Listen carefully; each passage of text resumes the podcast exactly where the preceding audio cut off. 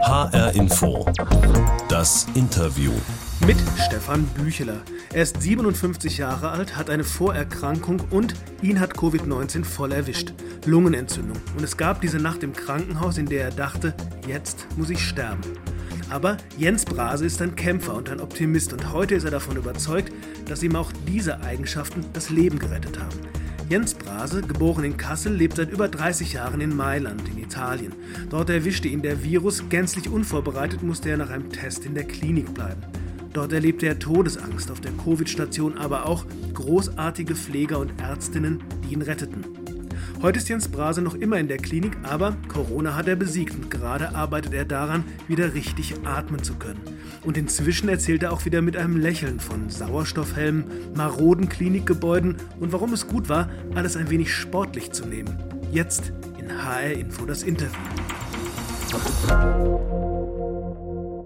Herr Brase, machen wir doch zum Warmwerden am Anfang eine schnelle Fragerunde, bei der Sie möglichst spontan entscheiden. Ist das okay? Alles klar, gerne. Wie ist das bei Ihnen? Ist das Glas halb voll oder halb leer? Das Glas ist immer halb voll, auch wenn nur ein Tropfen drin ist. Wie ist das bei Ihnen? Nach vorne schauen oder an die Vergangenheit denken? Ha, bislang immer nach vorne schauen, seit diesem Erlebnis auch ein bisschen in die Vergangenheit. Okay, hat sich was verändert? Es hat sich was verändert. So. Mhm. Wie ist es bei Ihnen? Lachen oder ernst bleiben? Lachen. Immer lachen. Kämpfen oder beten? Kämpfen, unbedingt. Beten kann manchen Leuten helfen, manchen äh, nicht so sehr. Ich denke, kämpfen ist die richtige Alternative.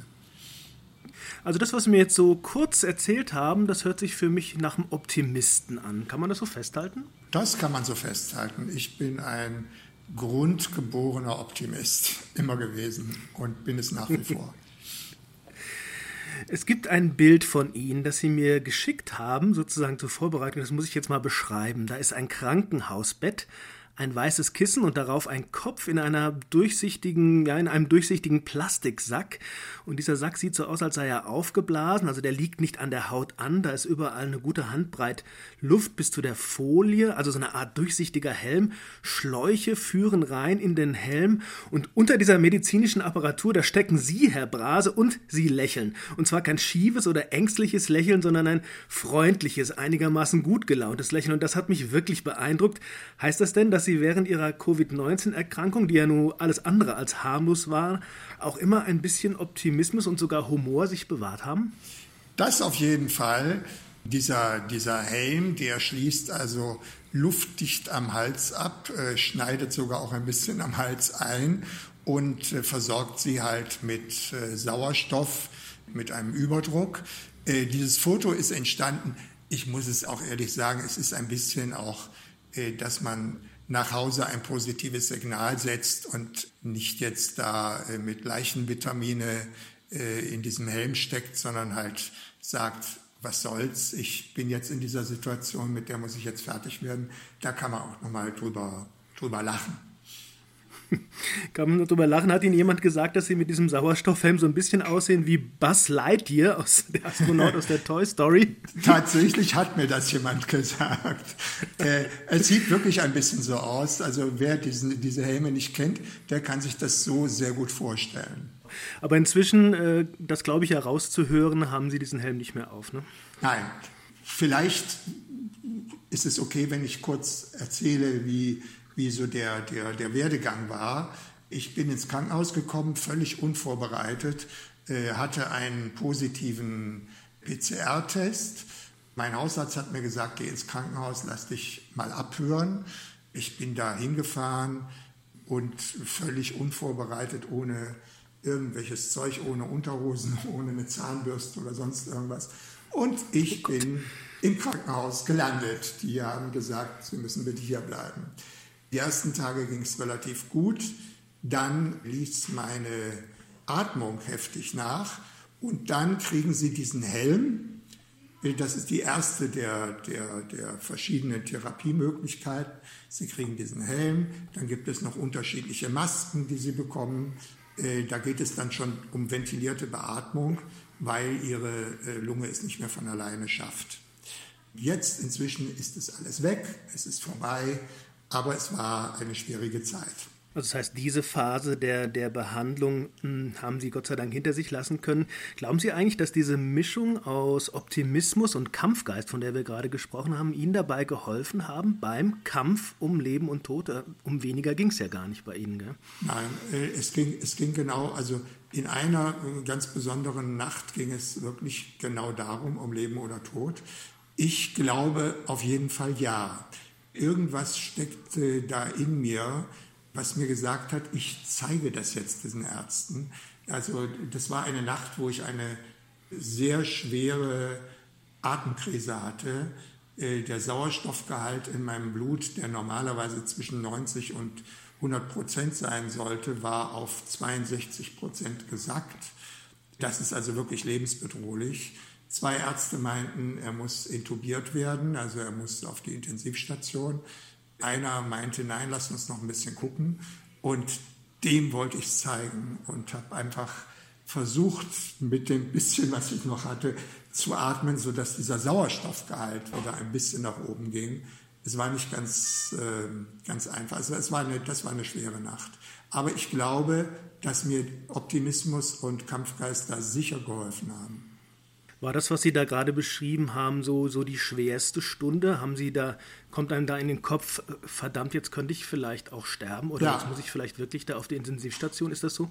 Nein, nein, ich habe. Man da Zeit, hab, drüber nachzudenken? Ja, ja, ich habe ich hab diesen Moment in meinem Leben zweimal gehabt.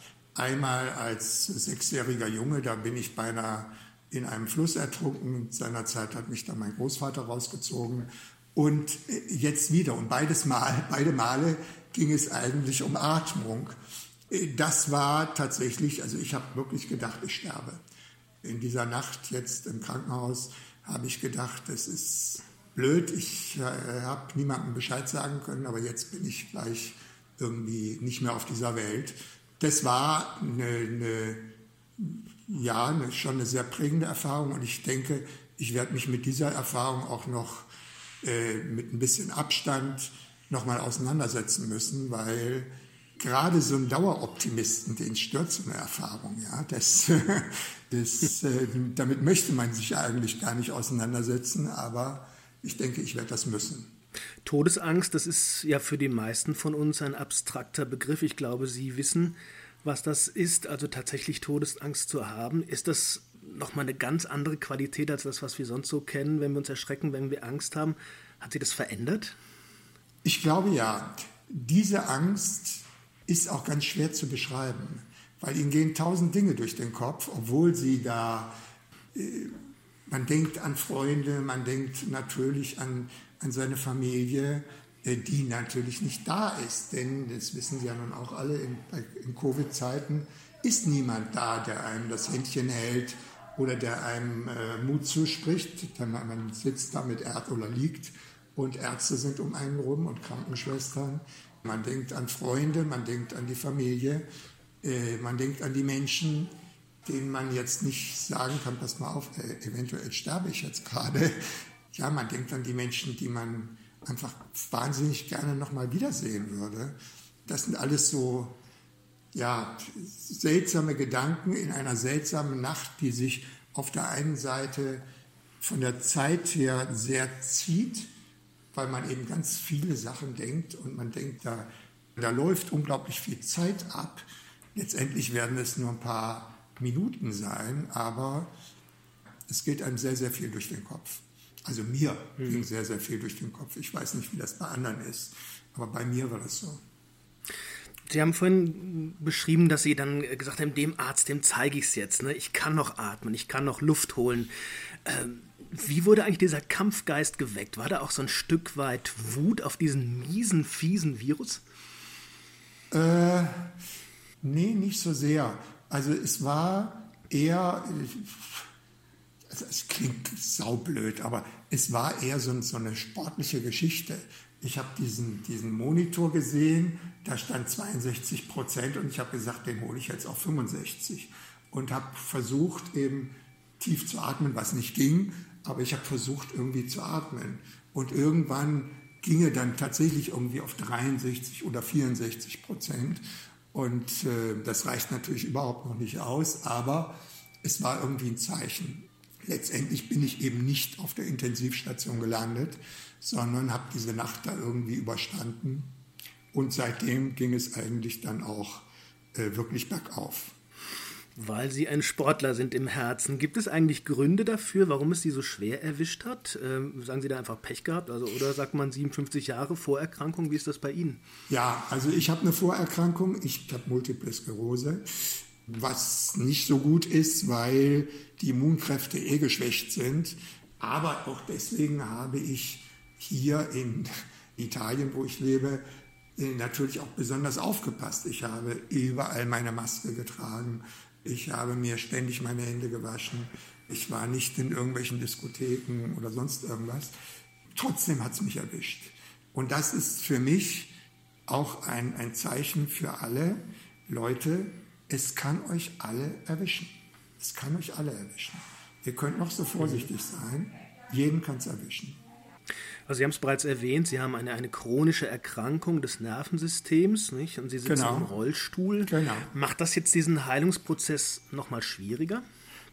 Ein bisschen schwieriger, weil ich äh, äh, dank des Covids eine Lungenentzündung hatte und man sitzend sowieso ein bisschen schlechter atmet als stehend.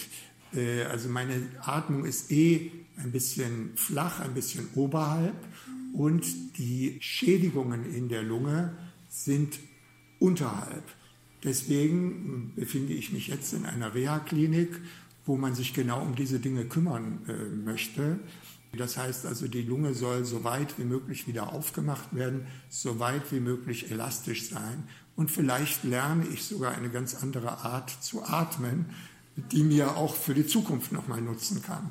Hört sich insgesamt jetzt dann doch nicht so schlecht an. Sie sind ein Stück weit gekommen. Was ist der nächste Etappensieg, den Sie erringen wollen, wenn wir schon so sportlich sind? Also der erste Etappensieg war, Covid zu besiegen. Das ist gelungen. Also ich habe jetzt inzwischen eins, zwei, drei, vier, vier äh, negative Abstriche gemacht. Äh, das müsste also eigentlich reichen, um zu bestätigen, dass der Covid nicht mehr in mir ist. Das nächste ist jetzt die Lungenfunktion so weit wiederherzustellen, dass ich unabhängig von äh, extern zugeführten Sauerstoff atmen und, und leben kann. Also im Moment habe ich noch so einen, so einen kleinen Schlauch unterhalb der Nase, äh, wo ihm ein bisschen Sauerstoff in die, in die Nase gepumpt wird. Das Ziel ist, äh, diesen Schlauch so rasch wie möglich loszuwerden und dann ist natürlich mein Ziel, irgendwann mal die Krankenhäuser zu verlassen und wieder nach Hause zu kommen. Ich habe meine Familie jetzt seit dem 7. Äh, Oktober nicht mehr gesehen und äh, würde die ganz gern mal wiedersehen, ehrlich gesagt was man gut verstehen kann. H-Info, das Interview mit Jens Brase, der uns gerade erzählt hat, was es bedeuten kann, an Corona zu erkranken und vor dem ich gelernt habe, dass es sich lohnt, nicht aufzugeben. Herr Brase, zu unseren Interviews gehört immer so eine Box, in die wir was reintun für unsere Gesprächspartner. Eine kleine Überraschung, meistens, manchmal eine kleine Gemeinheit. Jetzt können wir uns leider ja nicht gegenüber sitzen, weil Sie immer noch im Krankenhaus in Mailand sind und ich hier in Deutschland. Wir sind übers Netz verbunden. Deshalb würde ich jetzt mal eine fiktive Box Box für Sie öffnen und beschreiben, was da drin ist. Ist das okay?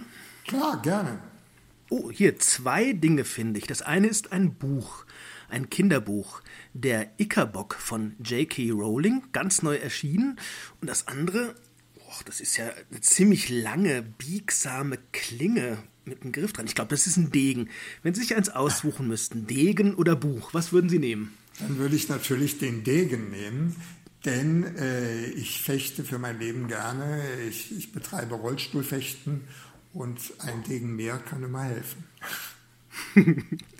Wenn Sie das jetzt so sagen, ich betreibe Rollstuhlfechten, Sie nehmen ja sogar an den italienischen Meisterschaften teil, habe ich gelesen. Ja. Stimmt? Vierter Platz? Vierter ja, Platz im letzten? Also im letzten Jahr, ja. Ja, man muss das ein bisschen relativieren.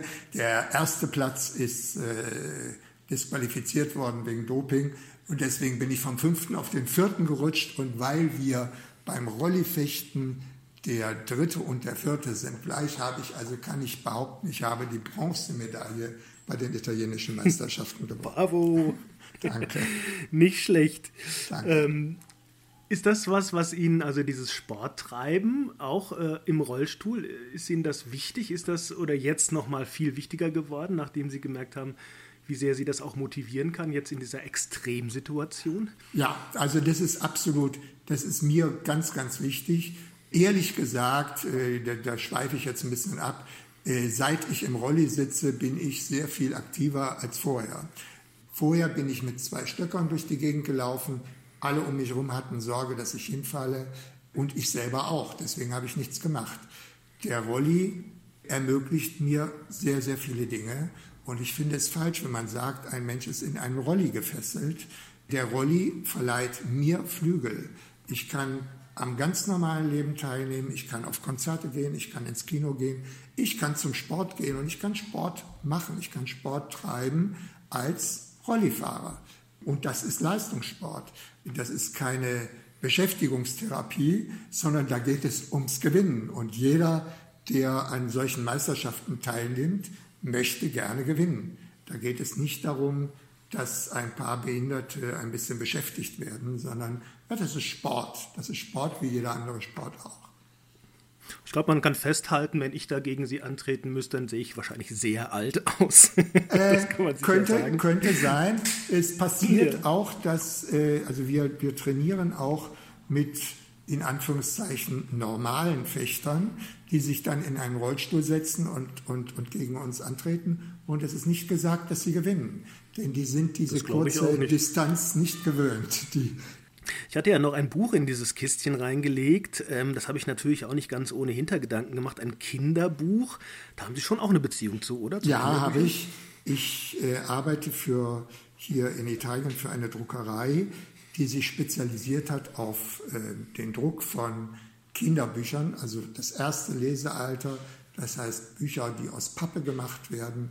Da sind wir, ich sag mal, einer der zwei oder drei Anbieter, die es in Europa noch gibt. Der Rest ist in China. Und äh, wir haben Verlagshäuser aus der ganzen Welt, natürlich auch aus Deutschland, die bei uns drucken. Und um die mhm. kümmere ich mich. Ich kümmere mich um diese Kunden. Jetzt wissen wir also, warum Sie in Italien leben, aber warum Sie nach Italien gegangen sind, wissen wir noch nicht.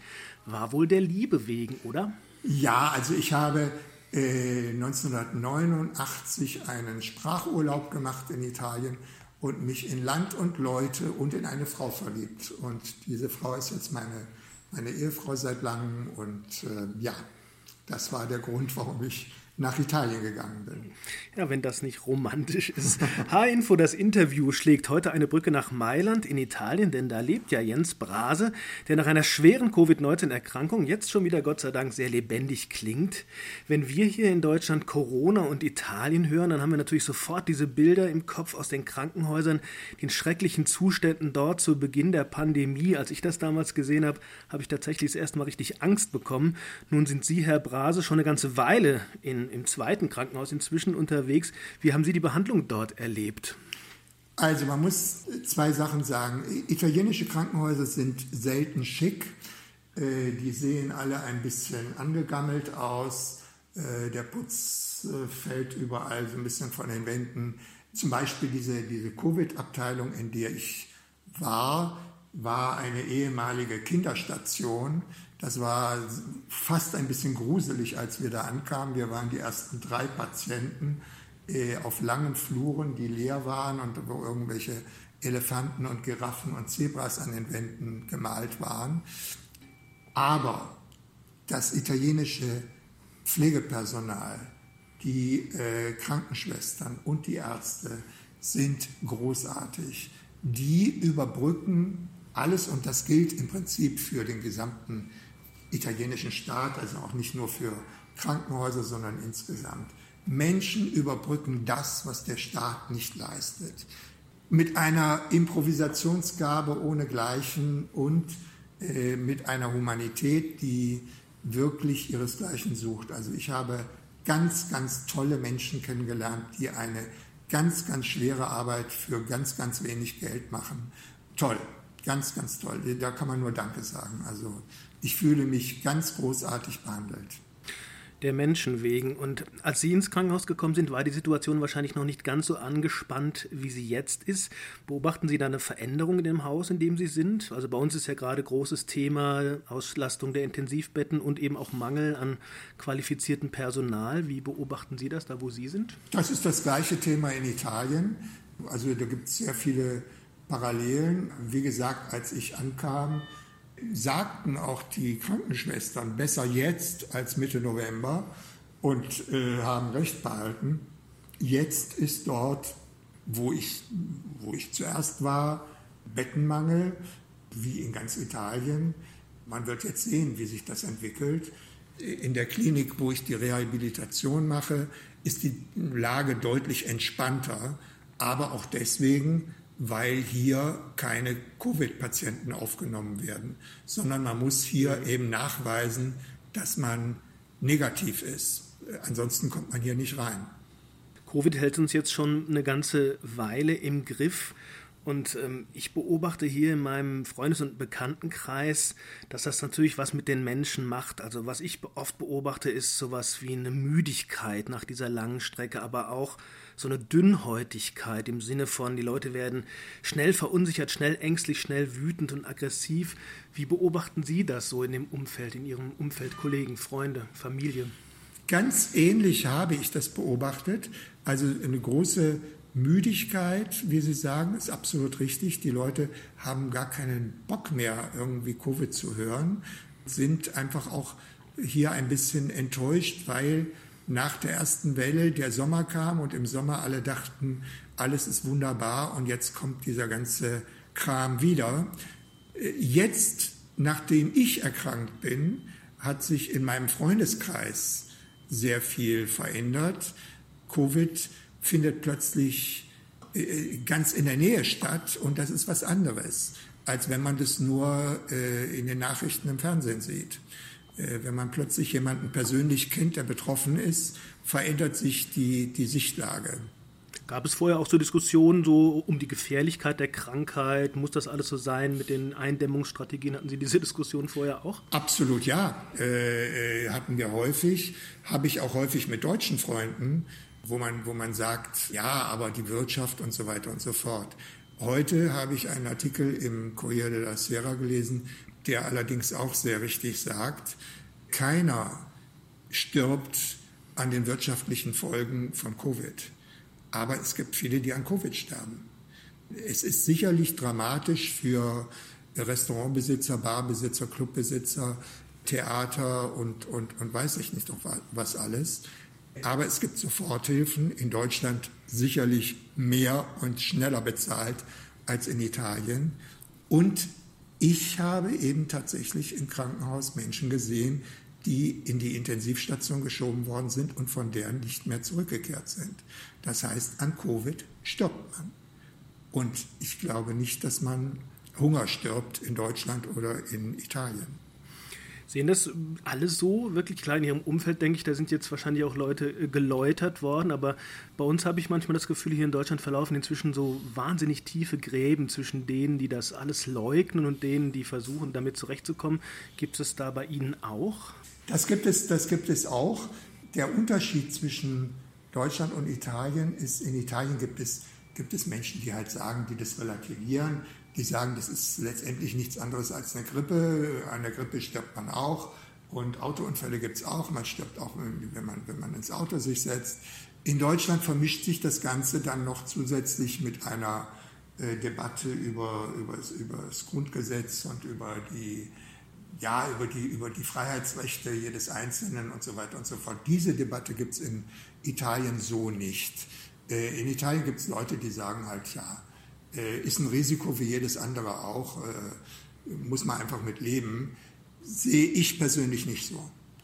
Aber, ich wollte äh, gerade fragen, was, ja. was sagen Sie den Leuten, die sagen, das ist mehr oder weniger eine Grippe? Was sagen Sie denen? Äh, für mich ist es nicht eine Grippe. Also ich habe so eine Grippe noch nicht gehabt wie jetzt äh, äh, diese Erkrankung. Und wie gesagt, ich, ich, habe mich ja jetzt nun auch umgucken können in dem Krankenhaus und habe auch andere gesehen, denen es sehr, sehr schlecht geht. Ich halte das nicht für eine, für eine Grippe, sondern ich halte das für eine Bedrohung. Eine Bedrohung deshalb, weil wir eben nicht genügend Krankenhäuser, Krankenhausbetten, äh, Ärzte, äh, Pfleger und sowas haben, um damit umgehen zu können. Also irgendwann wird man wahrscheinlich, wenn das so weitergeht und wenn die Zahlen sich weiter so entwickeln, wird man irgendwann an der Notaufnahme sagen, der kommt rein und der kommt nicht rein. Das heißt, mhm. der hat das Recht zu leben und der nicht. Und ich glaube nicht, dass das für unsere Gesellschaft ein, ein großer Fortschritt ist. Und eine wahnsinnige Herausforderung oder Zumutung für die, die es entscheiden müssen in diesem Moment. Absolut. Jens Brase, Jens Brase, am Anfang unseres Gesprächs klang ja durch, dass Sie ein Optimist sind. Ich möchte auch gerne so ein bisschen optimistisch enden mit unserem Gespräch. Auf was freuen Sie sich denn, ähm, außer natürlich der, der Familie und den Lieben, auf was freuen Sie sich am meisten, wenn Sie dann demnächst irgendwann mal das Krankenhaus verlassen können? Hm. Ich freue mich auf eine ordentliche Portion Spaghetti Aglio Olio Pomodoro. Das ist äh, für mich ein Herzenswunsch, den es im Krankenhaus nicht gibt. Also Krankenhausessen ist in Italien ähnlich wie, wie in Deutschland, obwohl die Italiener eine schöne Esskultur haben, aber im Krankenhaus ist es nicht so toll. Ich tippe mal darauf, dass das die besten Spaghetti Ihres Lebens werden. Vielen Dank, Jens Brase. Ich wünsche Ihnen weiterhin viel Kraft auf dem Weg zur vollständigen Genesung. Ich bin Stefan Büchler. Das war HR Info, das Interview, der Podcast.